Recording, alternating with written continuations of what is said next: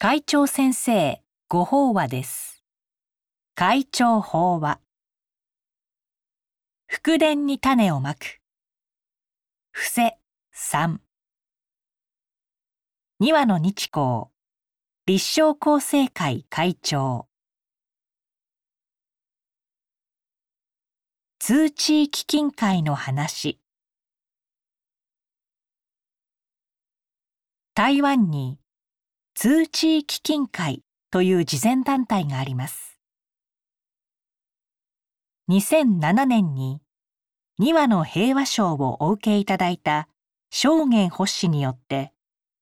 1966年に設立された小さな奉仕グループが前身だそうですが今では400万人以上の会員を有する国際的な仏教 NGO として世界各地で災害救援のほか様々な分野のボランティア活動を展開しています。私たちと同じ法華経の教えに基づきその名の通り慈悲再生。仏の慈悲心をもって人々をあまねく救うことを目的とするこの団体で私が大変感銘を受けるのは援助を必要とする人がいるからこそ奉仕する機会をいただくことができるという精神です。ボランティアへの参加や献金を通して慈悲の心を育みそのことへの感謝と喜びが活動を支えていることが素晴らしいと思うのです。今回の一時期を捧げる運動にも通じるこの精神の根源を示す設立当初の話が今も伝えられています。奉仕仲間の信徒たちに竹の筒を手渡しおかず代を少し節約して毎日五毛一元の半分をこの竹筒に貯めましょう。と語りかけた正元発氏に、ある人が、それなら毎月まとめて15元を献金すればいいのではないですか？と問うたとき、星は次のように言われるのです。毎日5毛を筒に入れるたびに、人を救済する気持ちを持ってほしいのです。5毛を節約するたびに、人を愛し救済する心をも貯金していただきたいのです。伏せとりわけ財政を考える上でこの精神とありようは私たちに大切なことを教えているように思います。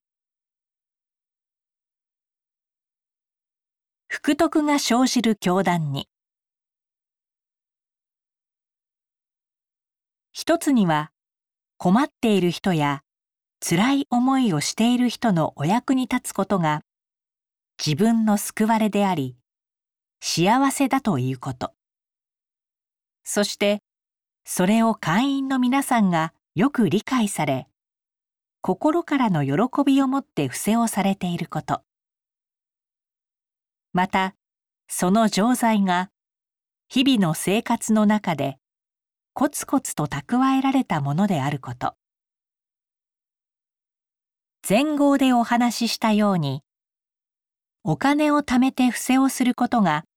人生の目的ともなり生きがいにもなるというのはこのことです。伏せを通して自利と利他が一つになる。そこに人間として最も大きな幸せがあるということです。決してたくさん伏せをすれば大きな功徳が得られるというものではないのです。仏典にもたとえ乏しくとも信仰心を持って与えるならば他人を利するによりその人は安楽となるとはっきり示されています。安楽というのは心が喜びでいっぱいになり安らかな気持ちが得られる功徳を言うのでしょう。人様の笑顔に心満たされて何のわだかまりもないすがすがしさを味わうとそれが生きる力となります。するとその幸福感をまた味わいたくておのずから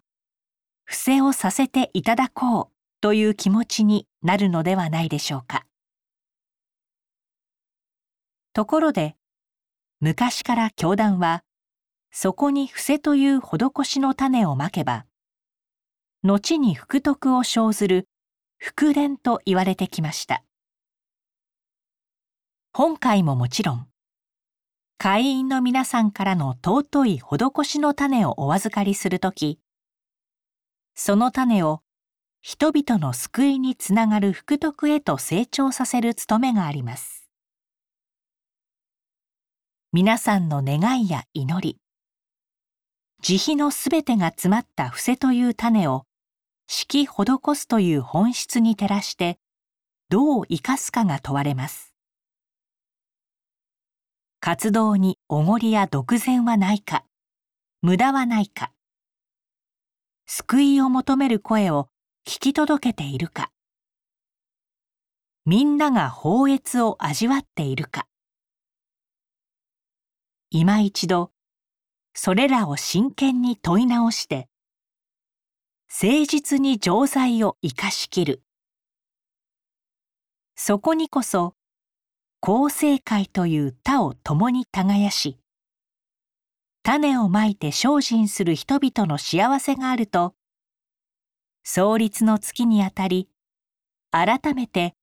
肝に銘じたいものです。